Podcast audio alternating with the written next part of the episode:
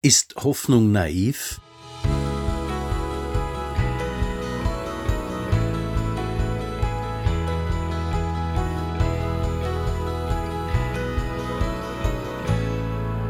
Hoffnung ist nicht naiv.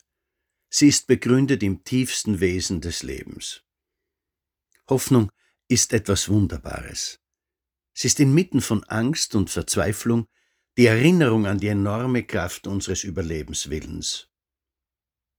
Im Grunde unseres Herzens wissen wir, dass das Gute stärker ist als das Böse, Gesundheit stärker als Krankheit, Erfolg stärker als Misserfolg. Hoffnung ist aber nur ein Teil unserer mentalen Kraft.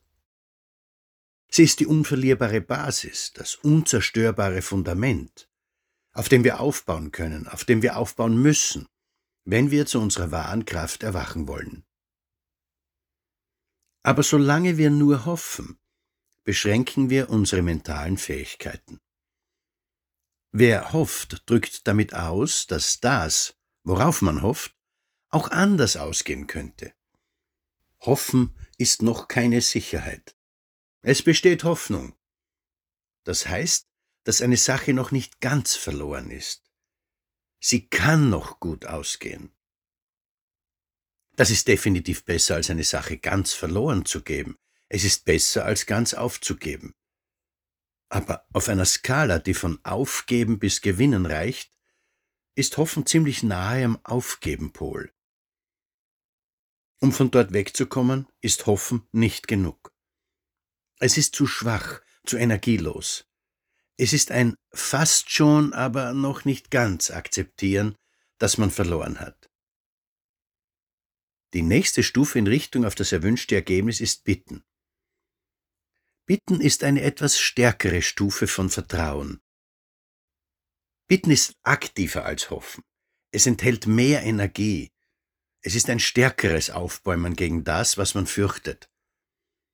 Wenn gläubige Menschen in die Kirche gehen und dort um Hilfe flehen, dann befinden sie sich auf dieser Stufe. Immer noch ist die Möglichkeit gegeben, dass die Bitte nicht erfüllt wird. Die nächste Stufe hat erreicht, wer imstande ist, zu danken, noch bevor das gewünschte Ergebnis sichtbar eingetreten ist. Wer dankt, weiß, dass das Ergebnis sicher ist, sonst wäre der Dank ja nicht sinnvoll. Danken erfordert viel mehr Energie als Bitten. Die Paviane in unserem Denken werden sich dagegen auflehnen. Sie werden unsere Sicherheit schwächen wollen. Sie werden uns raten, uns erst dann beim Schicksal zu bedanken, wenn die Sache, um die es geht, tatsächlich positiv erledigt ist. Die Paviane verstehen nicht, dass Danken ein Werkzeug ist, das den guten Ausgang jeder Sache befördert. Wenn wir erst danach dankbar sind, dann versäumen wir das Beste an der Dankbarkeit. Wir überlassen den Erfolg dann dem Spiel von Kräften außerhalb unseres Wesens. Dankbarkeit ist eine mentale Kraft, die nach einem guten Ergebnis unerlässlich ist, die wir aber schon zuvor einsetzen können. Sie kann uns über die Unsicherheiten vor dem Ergebnis hinwegtragen. Dankbarkeit ist imstande, die Tendenzen im Universum in unsere Richtung zu bewegen. Sie ist der viel zitierte Schlag des Schmetterlingsflügels, der imstande ist, über Raum und Zeit hinweg das Universum zu beeinflussen. Dankbarkeit ist angewandtes Vertrauen. Viele Menschen leben in den Tag hinein und befassen sich erst dann mit solchen Fragen, wenn ein Schicksalsschlag sie unausweichlich mit den Grenzen ihrer Weltsicht konfrontiert.